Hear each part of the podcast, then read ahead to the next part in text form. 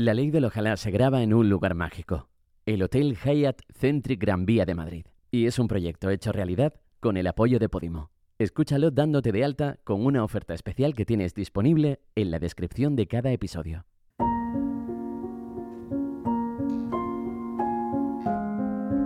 La ley del ojalá es aquella que hace que te paralices, que dudes de tus capacidades, hasta de tu talento y de ti. Es una ley que relacionan a la cobardía de querer y no poder. Es una ley que no se refleja en ningún libro, pero que perdura en el tiempo y en la historia.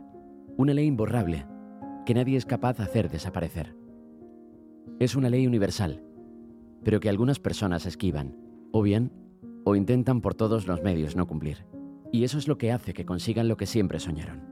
La ley del ojalá está dedicada a aquellas personas que eligieron el camino de luchar por lo que querían, a pesar de que las voces intentaron lo contrario. A pesar de ir a contracorriente, o incluso de sentir la soledad más absoluta como precio a pagar. Pero también habrá experiencias bonitas, caminos llenos de luz y encuentros mágicos. La Ley del Ojalá es un podcast en el que hablaremos de metas, de cumplir sueños y de perderse en la inmensidad de querer que pase lo que siempre quisiste que pasase y de repente pasó. Del camino hasta que llega, de si llegó tal y como lo había soñado y de si mereció la pena.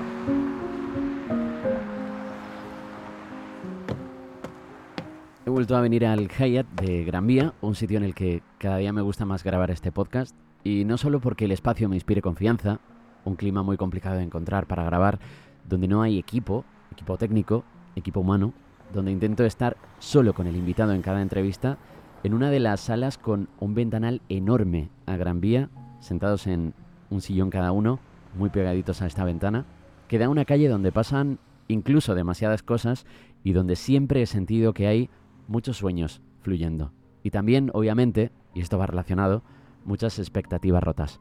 Y el episodio de hoy me ilusiona especialmente por ser con una persona que todavía no ha llegado al Hyatt, pero sé que viene de camino, algo nervioso, porque sabe que viene a abrirse en cuerpo y alma a la ley del ojalá.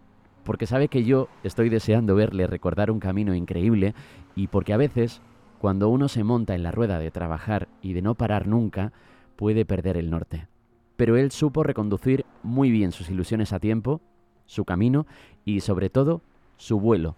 Y está viviendo una etapa que me aventuro a decir que no va a olvidar nunca jamás. Y ahora sí voy a recogerle que me dicen que ya está abajo.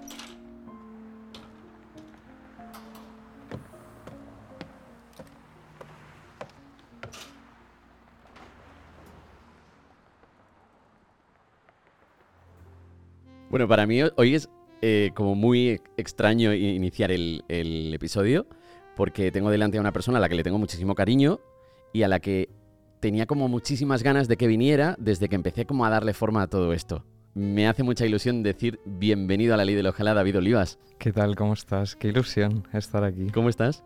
Estoy nervioso, pero con muchas ganas de, hablar contigo, de contarnos. Eh, la verdad que desde que vi lo que ibas a crear, sabía que quería formar parte y estar aquí también es como, un regalo. Eh, bueno, hemos compartido ya un montón de, vivencias y compartimos como muchas cosas bonitas y para mí es como súper bonito que formes parte de, de, esto.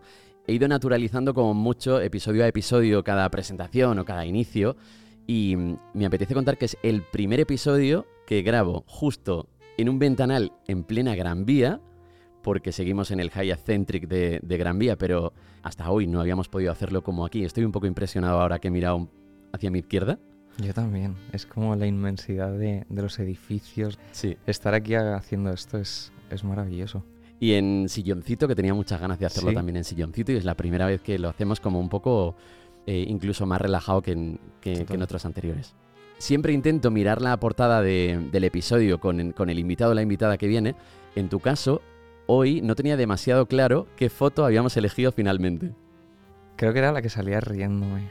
La de muy pequeñito, muy pequeñito. Muy pequeñito, es en la cuna y todo. Y salgo riéndome con una sonrisa, eh, mirando a esa cámara analógica, seguramente que, que la foto la hizo mi madre. Y yo creo que hemos elegido esa. Yo tenía muy claro que esa foto reflejaba mucha esencia de David y me hacía mucha ilusión que fuera esa, pero bueno, te di como un poco la libertad de elegir entre tres fotos que, que había en la última selección me hace ilusión que sea esa porque creo que eso refleja mucho lo que, lo que expresas tú al, al final con, un montón de, historias. Pero ¿cuáles son tus primeros recuerdos de, David pequeñito? Pues David pequeñito era un David trasto, era un David que, se quejaba por las etiquetas de la camisa, era eh, un niño pequeño que, le dolían los zapatos y que cuando su madre le compraba unas zapatillas probaba a correr por el pasillo de casa porque se pensaba que cada zapatillera corría más que la anterior, ¿no? Em, mis recuerdos son súper especiales en el sentido de bonitos. Yo creo que, esa sonrisa que refleja esa fotografía realmente me reía mucho de pequeño. También lloraba y pataleaba, pero sobre todo me reía y es algo que creo que conservo todavía. Me río muchísimo y disfruto mucho eh, sonriendo y, viendo a la gente sonreír también. ¿Sientes que no has perdido demasiado esa esencia de niño pequeñito? Yo creo que no, era, era muy soñador, siempre estaba eh, soñando, recuerdo cuando venían los reyes y, me levantaba y veía esos restos de mandarinas y, y, yo decía, papá, mamá, que han venido, que han venido, mirar los camellos. Era una persona soñadora. Recuerdo cuando nos íbamos de, viaje de verano a Denia y mi padre me decía, mira David, las montañas, que por ahí está Heidi. Y yo hasta me parecía verla. Siempre he sido una persona que, creo que no ha perdido esa imaginación y creo que también es algo que me ha valido, sobre todo en el futuro. Esa imaginación, esa cabeza completamente abierta a sueños, a historias, a infinidad de, momentos y creo que lo conservo todavía. Qué bonito es que tu entorno haya siempre apoyado esa mente soñadora, ¿no? Porque no todo el mundo puede vivir que en su casa le incentiven. Sí, yo recuerdo perfectamente cuando les dije a mis padres que, yo lo que quería era contar historias. No sabía muy bien cómo ni, ni dónde se hacía, pero yo sabía que había algo dentro de mí que necesitaba sacar y era una colección de, historias que podían hacer emocionarse a la gente, no sabía si iba a ser en cine, no sabía si iba a ser en libros, en novelas, en historias, en fotografías. Y al final creo que la combinación de, todo lo que he hecho hasta hoy ha sido la, unión de todos esos puntos que hacen que la gente cuando veía mis fotografías o lee mis novelas siempre acaben con esas lágrimas de emoción al terminarlas. Te iba a preguntar cuál era tu primer sueño, de, cuál es la primera meta o el primer sueño que recuerdas de, pequeñito. Pues fíjate que creo que mi primer sueño, mi, primer gran, primera gran meta era, era venirme a vivir a Madrid. Era como algo que, que sabía que quizá era difícil, pero que quería luchar por eso. Yo que soy de Albacete, eh, nos traían aquí a ver el Museo del Prado, nos traían a ver exposiciones y yo cuando estaba por aquí en, esta gran vía en la que estamos ahora delante, te lo decía antes de empezar, que, yo recordaba mirar estos edificios y decir, wow, lo que se siente al pasear por aquí.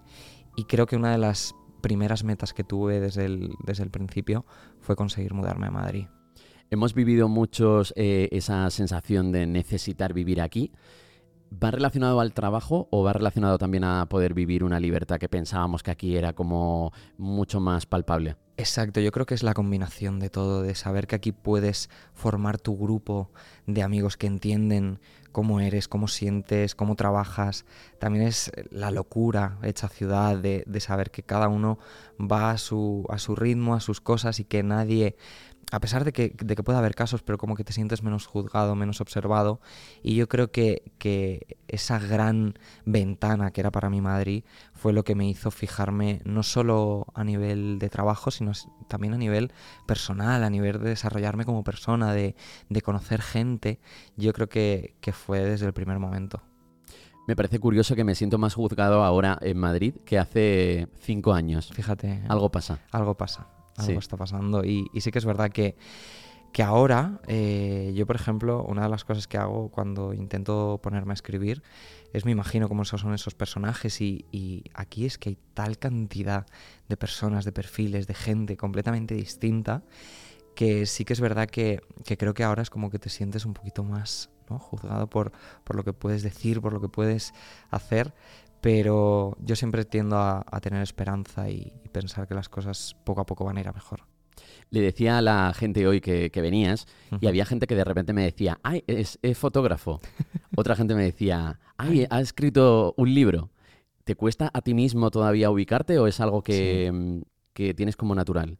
Sí, es algo que, que yo creo que realmente en el momento en el que estoy haciendo algo durante mucho tiempo, intento cambiarlo no soy una persona que se conforma con lo que está haciendo para siempre y siempre estoy como en constante cambio, en constante descubrimiento de uno mismo, ¿no?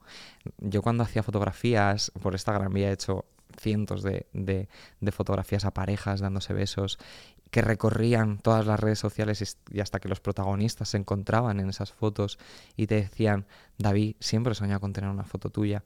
Es algo que, que a día de hoy a la gente también le cuesta decir, pero ¿es el fotógrafo, es el escritor? Creo que soy las dos cosas y que el día de mañana seré, seré al final una persona que, que lo único que quiere es contar, contar historias, contar cosas que a la gente les pueda emocionar. Antes lo hacía con las fotografías, después llega al cine y ahora ha llegado al libro, a la novela.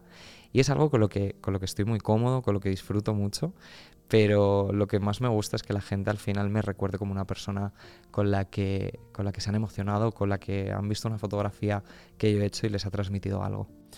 Estamos como muy obligados, y lo hemos hablado con más invitados e invitadas en, la ley del ojalá, como a elegir una cosa desde pequeños, ¿no? Como una búsqueda siempre de qué soy, qué quiero ser, y hasta que no llegue eh, no, voy, no voy a parar.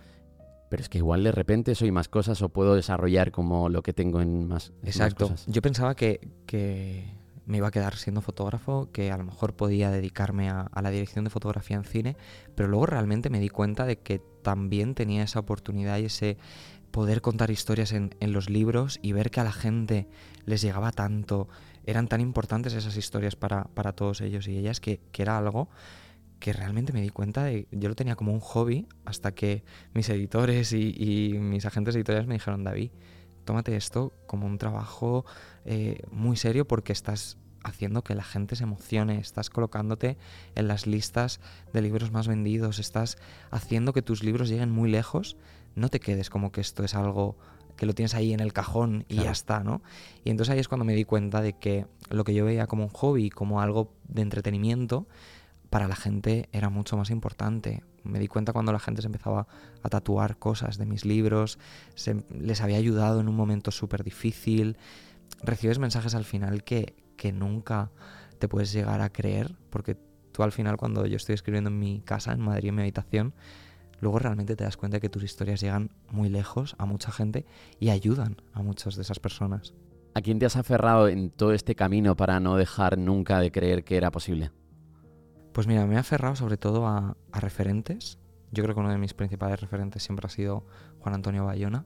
Es una persona con la que conectaba desde el momento en el que vi que se podía contar historias y que podías emocionar a, la gente contándoles una historia de una madre eh, que sufre una tragedia como es eh, el Katrina, en lo imposible, desde una madre que padece cáncer como en un monstruo viene a verme, me empecé a dar cuenta de que, de que esas historias podían hacer llorar, podían hacer reír, podían hacer sobre todo que cambiase algo dentro, ¿no? Y me aferré a referentes como él y luego, evidentemente, mis padres siempre me estuvieron apoyando. Y sí que es verdad que en este último año me he aferrado mucho a, mi pareja, Kilian. ¿Eres muy feliz ahora? Soy muy feliz, muy, muy feliz. Qué bonito eso, ¿no? Sí, porque realmente es como que no terminas de creértelo. Realmente siempre vas como... Lo hablaba, por ejemplo, con mi psicóloga de... Es que va todo tan bien que parece como que va a pasar algo.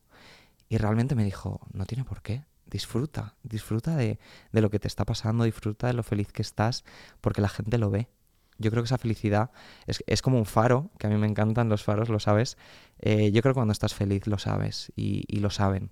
Y te lo notan y lo ven en la mirada, lo ven en tu forma de, hablar, en tu forma de, estar. Y sí que es verdad que, que, la gente de mi alrededor me lo ha dicho que durante este último año tengo otro brillo en los ojos, estoy, estoy siempre como con una energía distinta y, la verdad que estoy súper contento.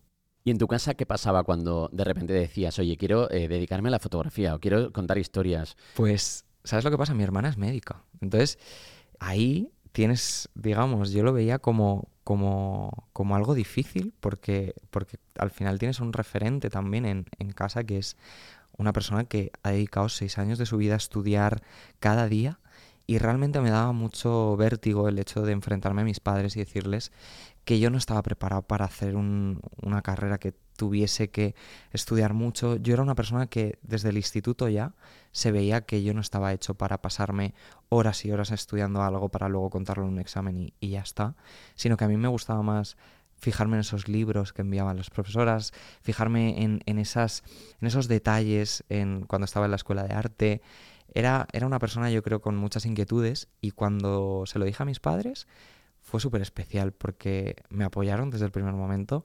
Me dijeron, si es lo que, lo que tú quieres hacer, adelante, vamos a por ello.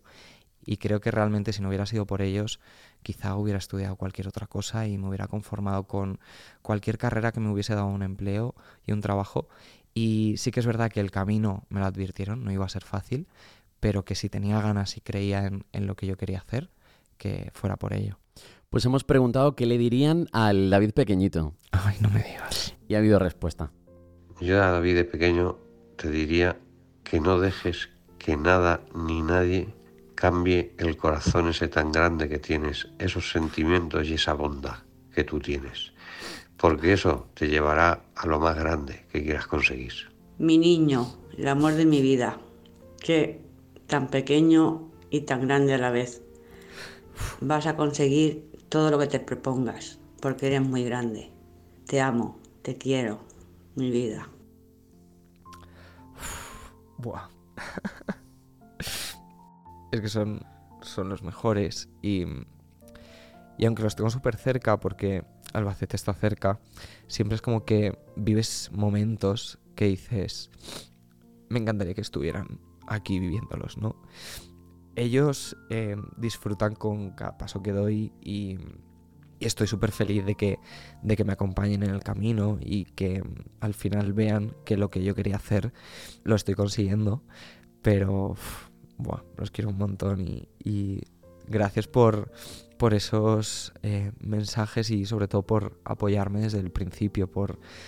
Creo que es algo tan importante que tus padres eh, te apoyen en, en, lo que quieres hacer y, y, yo he visto mucha gente que quizás ha perdido por, por el camino porque no les han apoyado y porque no había ese mensaje a tiempo de decir confía en lo que haces, vas a ser el mejor, te lo vas, si te lo propones lo vas a conseguir y tenerlo de ellos, eh, creo que si estoy aquí es por ellos y, y, no lo creo, lo sé. Y es algo que, que escucharlos aquí es, wow, muy, muy, muy bonito.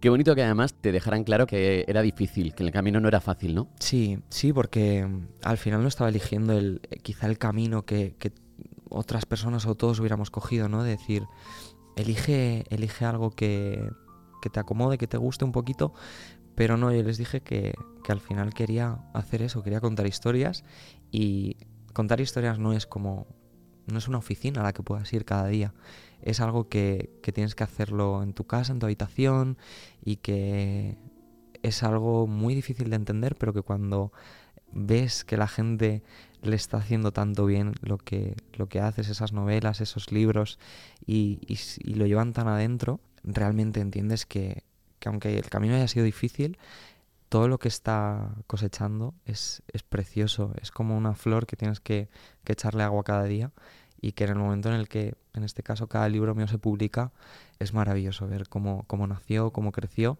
y cómo ya a partir de, del momento en el que está en librerías, es que lo miraba ahora porque la casa del libro justo aquí abajo sí. estaba, estaba puesto y me acordaba perfectamente del momento en el que empecé a escribirlo, ¿no? Y es algo maravilloso que, por ejemplo, Te veo en el cielo, la última novela, está haciendo tanto bien, está ayudando a tanta gente que, que sobre todo pienso pues en ese David que le daba miedo empezar y, y que ahora está tan feliz viendo cómo, cómo las cosas siguen. Siempre tratamos como de criminalizar mucho a las redes porque tienen muchísimas cosas negativas y, y tratamos un poco como de desprestigiar toda esta sí. eh, época que vivimos ¿no? y esta etapa, pero creo que también sin esta etapa no podríamos llegar a, a, tanta gente como a la que llegamos. Exacto. Y el hecho de que ahora tengas también el alcance a un montón de gente joven que está en su casa llorando, leyendo tu libro y diciendo, oye, Sí, es, es algo que, que, es maravilloso porque al final es un altavoz en el que la gente va a escuchar lo que digas. Y yo tenía claro que con TV en el cielo quería contar una historia que hiciera cambiar algo, que hiciera cambiar pequeñas cosas, que si había un Elías en algún pueblo de España que necesitaba que le dijeran, puedes ser feliz, puedes ser feliz y, y puedes encontrar realmente el amor. Era como, como darle un abrazo ¿no? a esa persona que, que cogiese esta historia yo por, nada más que por eso ya merecía la pena, ¿no? Y tener ese altavoz para tantísima gente, que, que tus libros estén al alcance de, de, cada persona que quiera entrar en una de las librerías y que entre tantos libros elijan el tuyo, es algo que nunca me voy a cansar de, de agradecer. Qué bonito. Mm. ¿Qué recuerdas del colegio? Pues del colegio recuerdo que me lo pasaba muy bien, muy bien. Que esos amigos del colegio, que todavía mantengo y que todavía se alegran cada vez que, que algunos vienen a mis presentaciones. Qué mágico eso, eh, que todo el mundo tampoco lo vive. Es maravilloso porque realmente cuando los veo en esas presentaciones de mis libros, pienso en, en todo el tiempo que ha pasado, todo lo que hemos cambiado, pero a la vez seguimos manteniendo como esa esencia, esa, esa mirada y, y es súper bonito. Yo los recuerdos que tengo del colegio son preciosos y fue cuando llegué al instituto, cuando realmente cambió mi forma de, de entender las cosas, porque mi profesora de lengua me mandó Marina, de Carlos Ruiz Zafón, y cuando yo leí ese libro eh, me di cuenta del poder que tenían las historias para, para emocionarte, de por qué estaba llorando leyendo un libro. Y fue ahí cuando empecé a aficionarme muchísimo por los libros. Antes pasaba por la librería de mi casa y, y no hacía ni caso. Claro. Y, y, en ese momento volvía a esa librería de los libros que tenía mi madre y mi padre y empezaba a interesarme y empezaba a leer. Y ahora los libros que tengo en casa ya se amontonan casi por Claro. los rincones porque no caben. Y, y creo que ese fue el momento en el que todo empezó a cambiar. Me parece como mágico que consigáis atrapar a alguien en cinco páginas. Me pasó con, con uno de los tuyos que, que sufrí muchísimo la, en la desaparición de un bebé de repente, que Sí. no conocía de nada. Claro, al final eh, yo en mi caso hago historias que desde el primer momento tú sientas que formas parte de ella. Porque al final a mí me gustaba leer y ver películas que me metiesen tanto dentro de la historia que al final si pasaba cualquier cosa y me emocionaba y lloraba y me alegraba por los protagonistas, era como si hubiera formado parte de, ellos. Y desde el primer momento que me pongo a escribir siempre, intento que la inmersión de cada persona cuando, cuando va a leer sea total. Y, creo que esa emo- emoción eh, con el final de mis libros no llegaría igual si, si la gente que los lee no se metiera desde, desde el principio, ¿no? Y con ese sufrimiento de la desaparición de Biel, o la historia de Julia, o ahora la historia de, de Elías y de Enzo, creo que las tres novelas son tres novelas completamente distintas, pero que todas, al menos una de las cosas que más me dice la gente, es como que todas tienen el mismo núcleo, que es el amor y, y la emoción, de emoción a raudales por todos lados, Creo que también comparten que mm, los lugares son muy importantes. siempre. Los en tus historias, eh, los lugares son como muy, muy claves, ¿no? Sí, son protagonistas de, de la historia. Son siempre los lugares donde escribo, son lugares a los que me traslado antes de empezar a escribir la historia. Me fui a Cudillero con el vuelo de la mariposa, me fui a la Costa Brava con el susurro del ángel y me fui a Italia con, con Te en el cielo. Y es ahí cuando realmente disfruto muchísimo del proceso. Es como ese momento en el que te vas tú solo con una mochila y con tu libreta para apuntar cosas de una historia que no sabes cómo va a ir ni a dónde te va a llevar y pues como te decía, pasar por la Gran Vía y verlo es como recuerdas ese momento en el que yo aterricé en Italia y empecé a escribir eh, Te veo en el cielo, por ejemplo. ¿Cómo es el proceso? ¿Eliges el sitio antes de incluso escribir la historia? Sí, siempre. Al final, el escenario donde voy a escribir el libro tiene que ser muy importante y sobre todo tiene que, que tener partes eh, emotivas, tienen que tener rincones preciosos, porque luego al final es cuando te das cuenta que la gente coge tus libros y se hace rutas con ellos. Y que esos bares donde van los protagonistas, esas calles donde se dan el primer beso, la gente se va con las novelas. Qué mágico eso. Y, y me lo dice gente que, que está en Cudillero viviendo de David, no te imaginas Qué guay. la de gente que viene con tu libro en la mano, gente que, que ha ido este verano a la Costa Brava y que ahora evidentemente con Te veo en el cielo, que hay una isla preciosa, la gente ya se está yendo para allá y es algo precioso y que disfruto muchísimo haciéndolo porque es ese momento en el que la historia comienza a nacer. Hablabas de, de Albacete, hablabas de tu colegio, del instituto, eh, de gente que te ha rodeado en toda esa época y gente que, que sigue contigo. A mí es que siempre me gusta darle al play. Vengo de la radio. Verás. Hola David, soy tu tata. Sigue siendo tan curioso y tan intrépido como hasta ahora, porque vas a conseguir cosas increíbles, tan increíbles que no te las puedes ni imaginar. Y ese corazón tan grande que tienes te va a llevar súper, súper lejos. Te quiero muchísimo. ¡Mua! David, de parte de tus amigos de Albacete, estamos todos súper orgullosos de ti, de la persona en la que te estás convirtiendo y del pedazo de escritor que ya eres. Todo aquello con lo que soñábamos cuando éramos unos chiquillos, cuando ibas con la cámara puesta a todos lados, se está cumpliendo y te lo mereces. Un besazo enorme. Madre mía. Qué fuerte. Em, sí, mi hermana y, una de mis mejores amigas, eh, pues que han estado desde el principio y, que han visto cómo desde el primer momento quería, quería intentar llegar a la gente y quería eh, hacerles, hacerles ver que podían emocionarse con, un libro y, y con mis fotografías y sobre todo tener su apoyo a pesar de estar lejos. Mi hermana, por ejemplo, vive en Alicante y siempre que tengo una firma en Alicante, ella está la primera, ¿no? Y, Qué bonito. Y es algo precioso, igual que mi, que mi amiga Paula. Siempre que, que presento uno de mis libros está la primera y, me acompaña en el camino, porque al final, cuando estás escribiendo es, es un momento en el que estás a solas, pero que realmente te acuerdas de mucha gente. Y muchos de esos personajes son parte de, los que son tus amigos, son parte de lo que son tu familia, es al final de lo que te rodeas y, por eso me emociono tanto porque son personas que, son muy importantes y que hacen que, el David de ahora, eh, aparte de que está muy feliz, está muy orgulloso de, de tenerlos cerca. ¿Recuerdas haberte rendido en algún momento?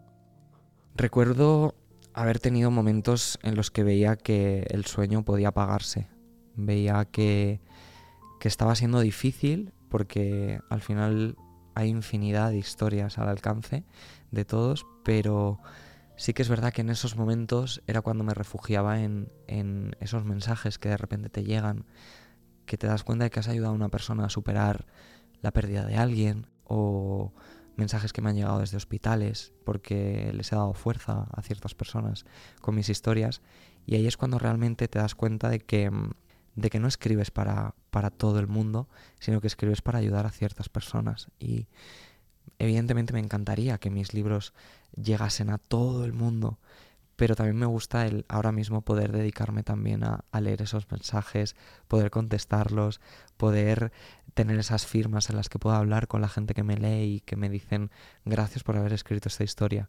Y sí que es verdad que en esos momentos de, de bajón, de decir, ostras, eh, esto me está costando, es ahí cuando tienes que acordarte de, esa gente a la que le has ayudado tanto. Eh, a esta pregunta, uno de los invitados, no voy a decir quién porque creo que todavía no, ha salido, respondía a él mismo y me, rompió muchísimo porque mm, a veces nos faltan cosas o nos hubiera gustado escuchar algo más y no, no, lo escuchamos. En tu caso, tienes una familia increíble que ha estado contigo, tienes un entorno brutal que te ha ayudado siempre a, creer en ti, pero ¿has echado en falta algo pues mira, creo que echaba en falta, sobre todo, tener, digamos que tener, tener la conciencia tranquila a la hora de eh, saber que puedes sacar una historia y puede fallar y puede no funcionar. Tener como esa tranquilidad de decir, David, no pasa nada. Y creo que siempre me, me he puesto retos altos y siempre he querido que funcionasen. Y realmente hasta hace muy poco tiempo no me había dicho a mí mismo que no pasa nada si sale mal. Y el rodearme también de, gente buena que me acompaña en el camino, que te dicen, si sale mal, vamos a estar aquí igual que si sale bien. Creo que, que ese momento lo he entendido hace poco tiempo y ahora estoy como mucho más tranquilo. ¿Te ves preparado para ese momento? Sí, sí, y desde aquí quiero invitar a la gente a que también busque esa manera de apoyarse. En mi caso fue con, un grupo de amigos excelentes y maravillosos, pero también fue con, mi psicóloga, en la que meses antes de que se publicara TV en el cielo, yo quise empezar a hablar con ella por si salía la historia, salía el libro, y ya no es que a la gente no le gustara, sino que simplemente no conectaban con, con lo que contaba. Y creo que también tienes que estar preparado para, igual que que te preparan para que te lleguen esos mensajes preciosos y, sea algo maravilloso, también tienes que estar preparado para, para que si el día llega y no, no funciona y no, no va bien, que tengas las fuerzas suficientes para decir, no pasa nada, vamos a otra cosa. Tenías un trabajo muy difícil porque no depende de, 100% eh, de la calidad de tu obra. exacto. Al final dependes de, de muchos factores, Claro. de cómo esté cada persona en cada momento y, y decida leerse una historia que sabe que le va a hacer llorar. Hay gente que, que no quiere llorar, hay gente que lo único que quiere es distraerse de su realidad, pasar un buen rato y, punto. Y quizá no eligen mis libros por eso. Pero yo al final quiero escribir historias que cuando las dejes después de leerlas en tu librería, sigas teniendo algo dentro días después. Y creo que, mm, que por eso escribo historias que, que a la gente les dejan con lágrimas en los ojos, porque realmente haces un viaje con los protagonistas. Y es verdad que no todo es, es parte tuya en el sentido de no puedes, por tú más que quieras que algo salga bien, que el libro funcione, aparte de que hay muchísimos libros cada semana, al final estamos en un momento en el que tenemos oportunidad de, de consumir cualquier tipo de serie, peli, podcast, eh, programa de radio, programa de televisión, libros. Y al final cuando lees un libro no puedes estar con el móvil, no puedes estar haciendo otra cosa igual que si nos ponemos una serie para comer. Claro. Tienes que estar leyendo la historia. Yo hasta tengo una playlist del libro porque son las canciones con las que escribí esa novela. Y entonces es algo en lo que tienes que depositar tanta eh, concentración y, y tanto... Es un momento en el que yo hablo que cuando estás leyendo un libro es un momento para ti, para regalártelo para ti. Y creo que por eso eh, sí que es verdad que cada vez se lee más, a pesar de que muchas noticias digan lo contrario, cada vez se lee más y sobre todo cada vez se lee más siendo más jóvenes. Y es algo que, que sobre todo me hace tener mucha esperanza y, y mucha ilusión. Debe emocionar como firmar en tu instituto, ¿no? Buah, sí. Y ver, a, y ver a gente joven en las mismas aulas que donde tú estabas soñando. Hace, hace dos semanas justamente vine de, de mi instituto, además vine de mi instituto y de la escuela de arte donde estudié, que fui a dar eh, dos charlas a, a los centros en los que yo crecí, en los que yo estudié. Y claro, ves esas caras de esa gente, Claro. de esos alumnos, que al final dicen, ostras, él estuvo sentado aquí, en este mismo lugar que yo. Y creo que, aparte de que fue muy especial, porque, porque veían como que realmente se, puede con- se pueden conseguir lo que te propongas si realmente pones esfuerzo y ganas, fue conectar con chavales súper jóvenes que, que querían leer lo que habías escrito porque veían que el sueño era posible de conseguir. Y era algo que cuando paseaba el otro día por, por esos pasillos por los que, por los que crecí, me acordaba de tantos momentos, me acordaba de, de tantas risas, de tantos recuerdos, de los nervios antes de un examen, de cuando ya se terminaba el curso y te ibas de verano, que, que fue maravilloso, fue súper especial. Has hablado de que estás preparado para que llegue un momento en el que un libro tuyo no funcione, por lo que sea, de momento no lo estamos viviendo. De momento, ¿no? De Sigue momento- sonando ese teléfono en el que te dicen, oye David, se ha agotado la primera, se ha Sí. agotado la segunda, se ha Sí. agotado la tercera.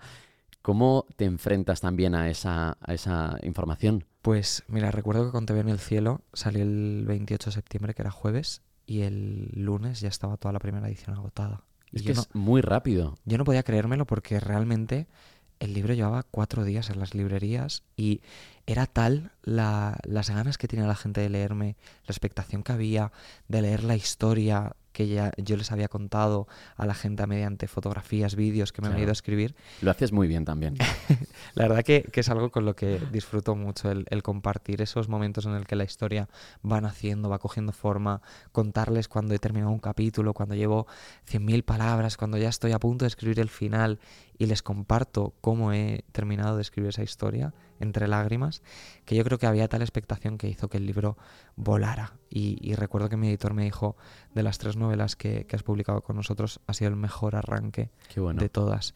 Y, y sí que es verdad que eso es gracias a, a toda la gente que está ahí, que el día 28 fue corriendo a la librería a las 9 de la mañana y sobre todo por recomendarlo tanto. Es una novela que se está recomendando muchísimo en diferentes edades, en diferentes momentos y, y me, hace, me hace una ilusión tremenda porque al final me tuve que preparar para algo por si no funcionaba Claro. y ver que está funcionando tan bien te hace sentir como un alivio y un respirar de decir, ostras, está, está gustando mucho.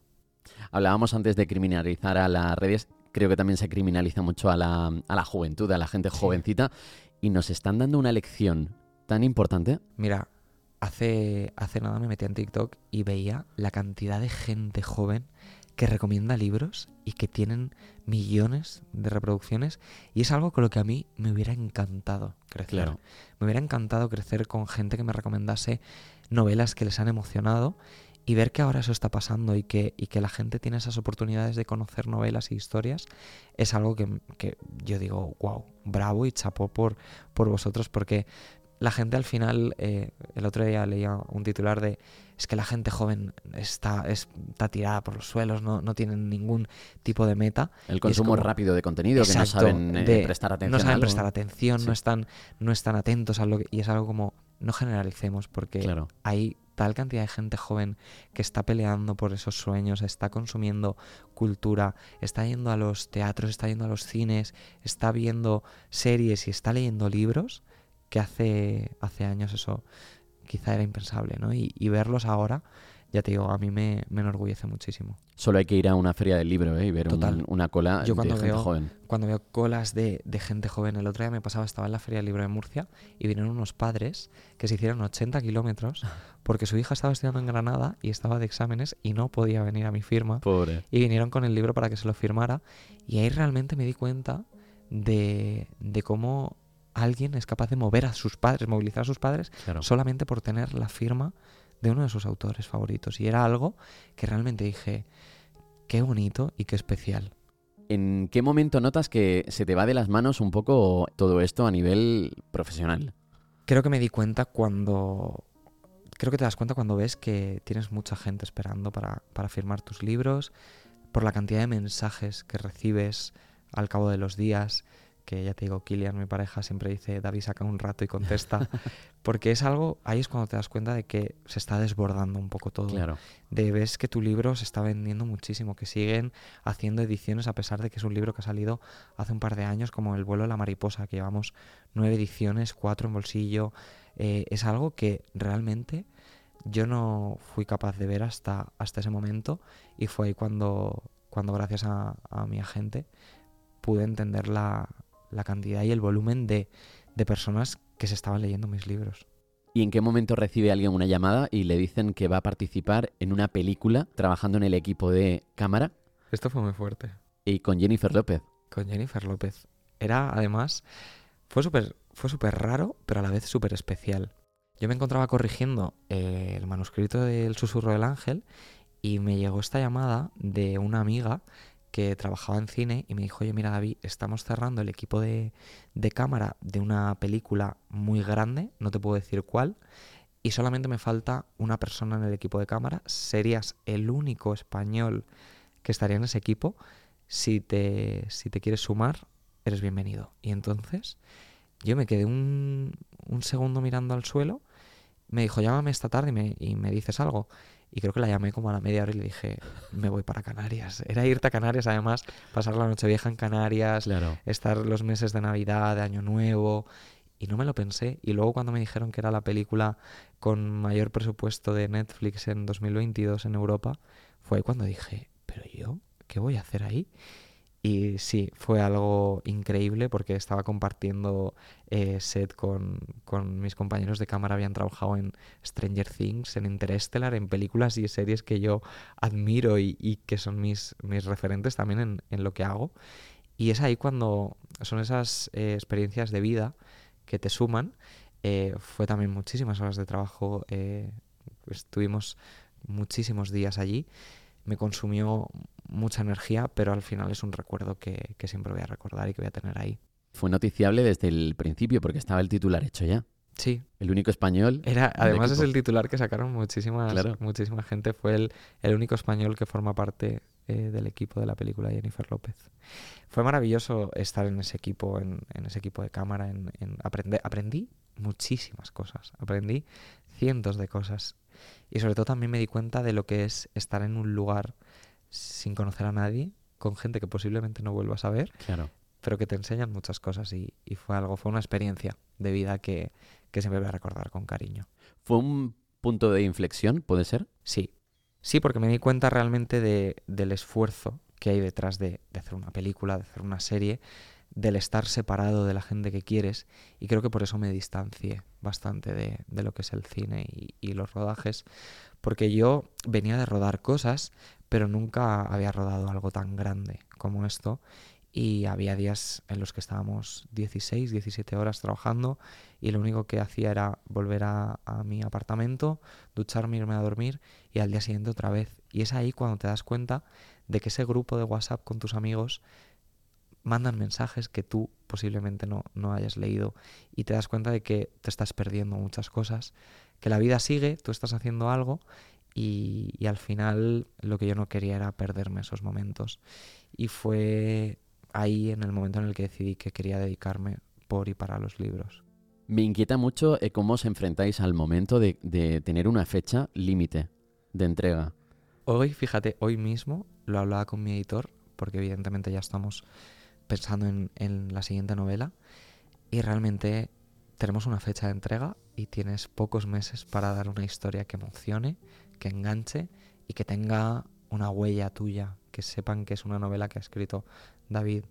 Entonces, eh, es una fecha que tienes y que tu vida sigue. Mientras llega esa fecha, tu vida personal sigue. Vas a tener momentos buenos, vas a tener momentos malos. Y por eso es tan importante, y yo lo digo siempre, un libro, al final vemos el título y el nombre de quien lo escribe, pero hay tanta gente detrás que te ayuda a que puedas conseguir entregar esa historia a tiempo. Tus amigos, tu pareja, tus padres, son ahí cuando, cuando tienes que refugiarte cuatro o cinco meses para escribir una historia y ellos tienen que entender que estás por y para eso. Y también tienen que ver los momentos en los que necesitas que te saquen de esa habitación y veas el cielo, veas el mar, veas los faros, eh, para que te ayuden a inspirarte y, y te ayuden a respirar. ¿Te da miedo perderte en esa soledad de cuando escribes? Sí, es un momento en el que, en el que pienso sobre todo en, cómo es el David que empieza esa historia y cómo va a ser el David que la va a acabar. Al final pasan muchos meses y, dejas tanto de ti en esos proyectos, en estas novelas, que al final siempre yo ya no le, no le, tengo miedo a la página en blanco, le tengo miedo al David que se enfrenta a esa página en blanco, porque al final cuando yo pongo el punto y final recuerdo perfectamente el día que lo escribí, el principio, ¿no? Y es algo que, que me da mucho miedo cada vez que me voy a enfrentar a, a escribir un, libro, pero como te decía, tengo ese apoyo tan maravilloso y tan brutal detrás de, mis amigos, de mi pareja, de mi familia, de, mis editores también que están ahí diciéndote, David, estamos contigo. Qué regalo tan bonito ese de una foto eh, de tu libro lleno de posit, lleno de indicaciones, de, marcadores, de marcas. Sí.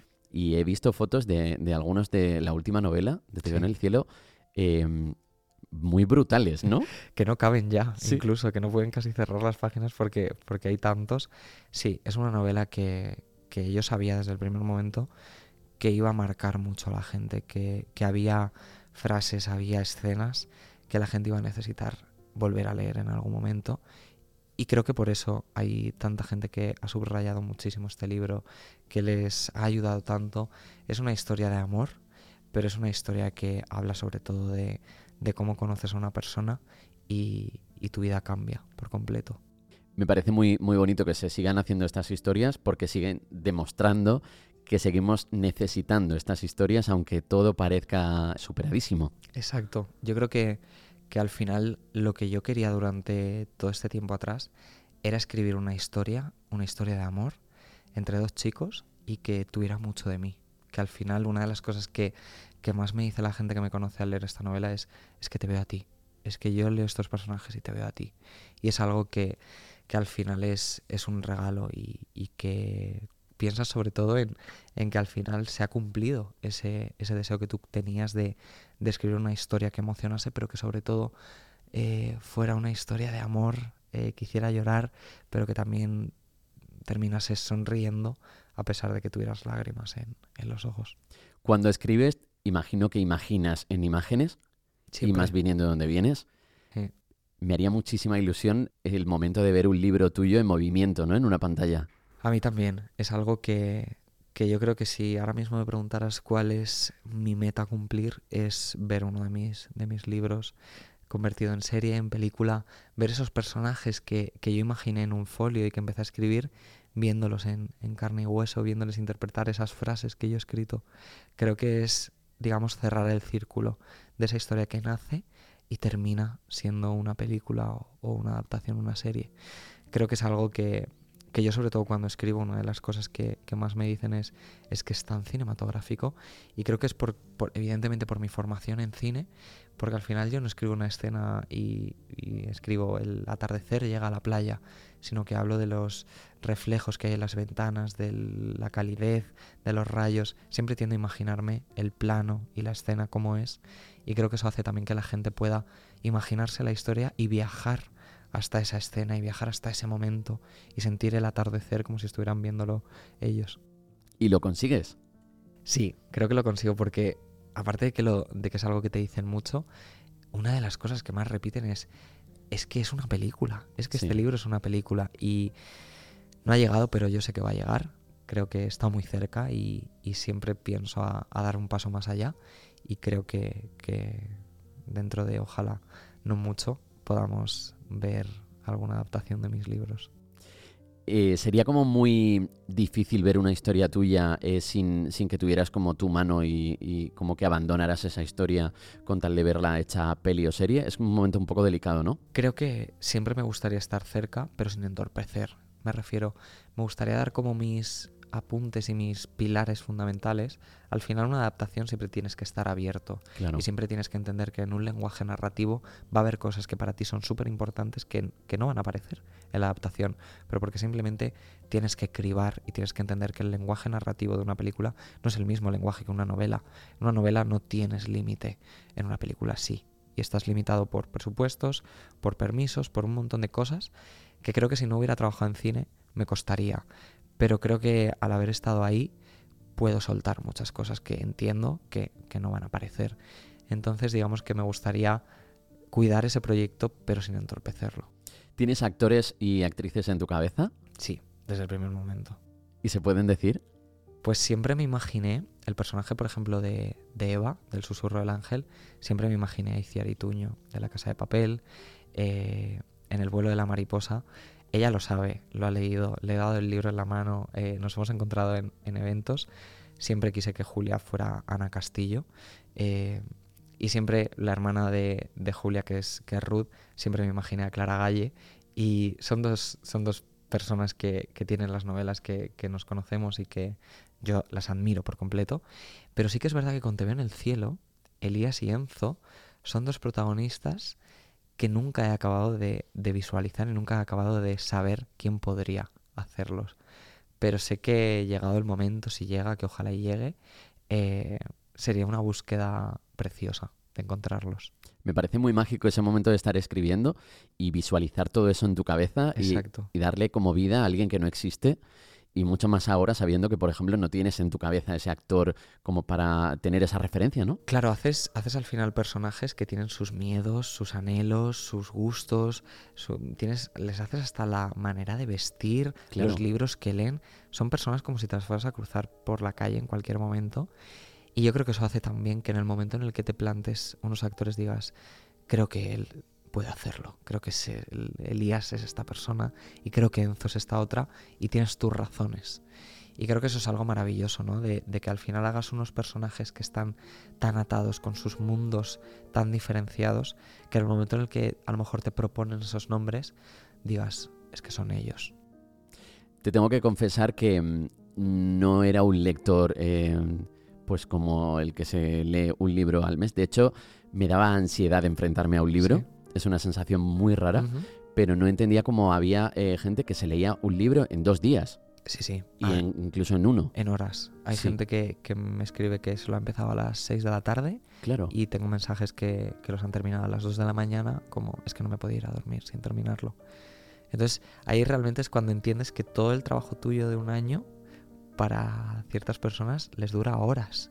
Y yo por eso publico una novela al año. Claro. Porque al final mis editores lo que dicen es, es que tiene que haber una novela tuya al año. Porque la gente se lo lee en un día. Es fuerte, ¿eh? Y esto es algo que me encanta y me enorgullece muchísimo y, y me hace estar súper feliz porque a la gente realmente les acompaña y les engancha durante tantas horas que no pueden ni dormir. Pero luego también piensas en, ostras, es el trabajo de todo un año. Claro. Es algo tan... Es muy Fugaz. efímero, ¿no? Es muy fugaz. Es Claro. como, te lo- se lo terminan de leer y te preguntan para cuándo el siguiente y tú dices, tú piensas en ese proceso que has vivido, en ese momento en el que te fuiste a Italia, te empapaste de todo, tenías que escribir esta historia, la maduraste, tuviste que atar los personajes, corregirlos, leerlos, volver a leerlo y luego realmente les ha durado unas horas. Creo que también es el, el poder de los libros, de, de saber que tiene un principio y un final y que solamente está en tu mano cuándo empezarlo y cuándo terminarlo. Hablabas antes del momento en el que uno lee un libro y se convierte en un, en un momento muy para ti. Sí. Y, y sentí eso y me aferré como mucho al, al vuelo de la mariposa, sintiendo justo eso, que necesitaba pararlo todo, que Sí. necesitaba salir un poco de la, de la locura que vivía en ese momento. Y ahí fue cuando dije, oye, sí puedo leer un libro y, y sí le puedo dedicar el 100% de mi atención a esto Sí. porque se me había olvidado. Hay veces que, que se nos olvidan y que de repente hay cosas que llegan y dices, ha llegado en el momento que lo necesitaba. Y con los libros pasa mucho eso.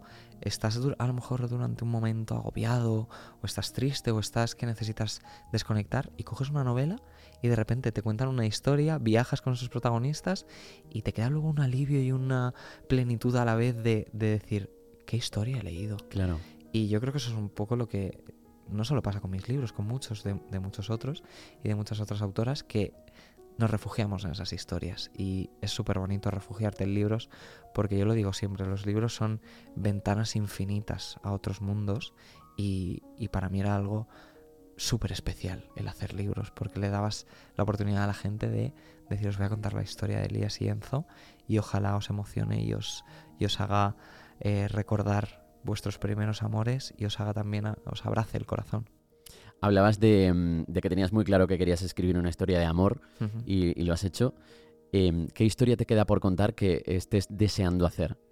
Pues creo que me encantaría contar una historia de cómo alguien que lo tiene todo da a alguien con quien no, alguien que no tiene nada. Y es algo que, que quiero hacer, que posiblemente haga. Ahora mismo de- y me vuelva a poner a escribir, posiblemente haga esta historia. Quiero hacer una historia de, de dos personas distintas, completamente diferentes, una que lo tiene todo y la otra que no lo tiene nada, pero que realmente vivan una historia de amor entendiendo el uno del otro, todo lo que tiene uno y todo lo que tiene el otro. Y eso es en lo que, en lo que voy a empezar ahora a hacer, y lo que voy a empezar a escribir. ¿Qué tiene Almería? Pues mira, ¿qué tiene Almería? Almería tiene, aparte de unos rincones preciosos y unos faros que, he visitado gracias a, a Kilian y a Estefanía, tiene, tiene magia. Y me he dado cuenta por, por él, me he dado cuenta por Kilian, que ahí es donde está la historia, ahí es donde está lo que quiero escribir. Esos atardeceres, ese naranja, esos mares y esas calas preciosas que, que me hacen fijarme en ese lugar y sobre todo fijarme para querer escribir una novela. ¿Y cuánto de Kilian tiene esta, esta última aventura? Tiene todo. Tiene, tiene tantas cosas. Tiene canciones, tiene mensajes a tiempo que te hacen que te hacen emocionarte y te hacen querer que el lector se emocione. Tiene detalles, tiene tiene todo, tiene todo de nosotros y tiene muchas cosas de él, de cómo es él, de lo bueno que es él y de lo fantástico tú que lo conoces. Es una persona que mm, ahora se dice mucho, hay personas faro, yo creo que él es el faro más grande que yo he visto hasta el día de hoy, porque es una persona que, que ha vivido muchas cosas, que le ha tocado vivir muchas cosas difíciles, pero que sigue teniendo esa sonrisa y tiene ese mensaje a tiempo de decir, amor, qué orgulloso estoy de ti, eh, te espero en casa. Y es algo que, que creo que nunca voy a tener libros suficientes para, para darle las gracias. Qué bonito es cuando alguien te llena de realidad, ¿no? Sí, porque, porque estamos acostumbrados quizá a vivir en una ciudad que, que tiene mucha fachada, tiene muchas cosas que quizá no son reales. Y, y yo con él lo que veo sobre todo es realidad, veo futuro y, y vivimos un presente que nos encanta y nos emociona y nos alegramos de los éxitos de- del otro y disfrutamos mucho de, de las pequeñas cosas. Disfrutamos de los ojalás, disfrutamos de, de ojalá y, y vivamos junto pronto, pronto los dos, vivimos de ojalá y nos podamos dar el si quiero algún día, ojalá y formemos una familia y disfrutamos tanto de eso, pero también vivimos el presente de una manera tan especial y bonita que hace que, que sea algo, ya te digo, que, que a veces me hace no tener casi ni palabras para describirlo. Le damos al último play. El más difícil, yo creo. A David de pequeño le diría que siga soñando, que nunca deje de creer o imaginar forma de contar historia, ya que en un futuro no muy lejano sería su gran pasión. También que siga amando de la misma manera que se lo han inculcado tanto su padre como su abuelo. Que no deje de ilusionarse por absolutamente todo para que la gente siga viendo su precioso ojo brillante. Y sobre todo, que nunca olvide que uno lo que siempre lo recoge, siempre. Y te quiero, David. Ay, yo sí que te quiero a ti. Ay, madre mía. Es que ha sido el, el apoyo fundamental que, que he tenido durante este año. Lo conocí y, y supe que, que era especial, supe que era distinto y, y lo corroboré cuando pasaban los meses y seguía seguíamos teniendo los dos esa misma ilusión por querer saber más del otro. Y sobre todo cuando, cuando terminé este, este libro, dije, no puedo no dedicárselo. Porque al final eh, era la última persona que me daba las buenas noches antes de irse a dormir y que sabía que yo me iba a quedar escribiendo. Y era la primera que me daba los buenos días. Y, y es algo que, que yo voy a recordar siempre. Y que al final, si, si lo escribía en un libro, iba a estar ahí para el resto de, de la vida, ¿no? Y, y me parecía súper bonito y súper especial. Y me ha ayudado tanto, me ha acompañado tanto, me ha dado su almería, sus faros, para decir, "Ne- sé que necesitas inspirarte y sé que necesitas salir. Y yo sé que lo que te hace salir de, de esos momentos es ver el mar. Y, y me ha dado el mar entero para, para disfrutar con él.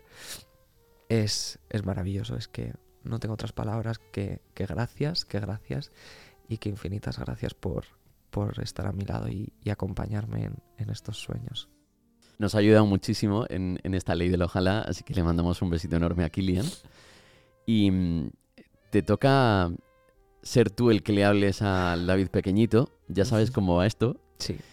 Y me gustaría mucho que le mandaras para despedir ese mensaje al, al David pequeño, al David que sonreía y al David que estaba deseando hacer un montón de cosas, sabiendo que las has conseguido prácticamente todas.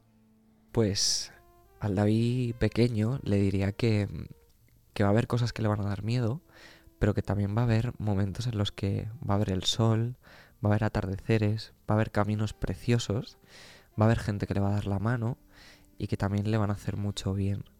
Que, que tenga ga- las mismas ganas o más de seguir contando historias y de emocionar a la gente, porque van a ser las cosas que va a entender que después le van a emocionar a él y que sobre todo que siga soñando, que, que no cierre puertas, sino que cada vez que cierre los ojos para soñar, que, que piense en nuevas historias para, para esa gente que las necesita leer. Qué ha bonito. sido la entrevista más especial que he hecho en, en mi vida, te lo prometo. Cerrar la ley del ojalá me cuesta muchísimo porque creo que el mensaje del invitado, asimismo, es un broche imposible de mejorar. Así que hoy recojo mis cosas del Hyatt Centric Gran Vía, solo dándole las gracias a David por haber demostrado que cuando tu sueño es emocionar a la gente y ayudar a otros con tu trabajo, nada puede salir mal. Y aún así, si algún día algo parece salir mal, aquí estaremos para abrazarte y a por la siguiente aventura.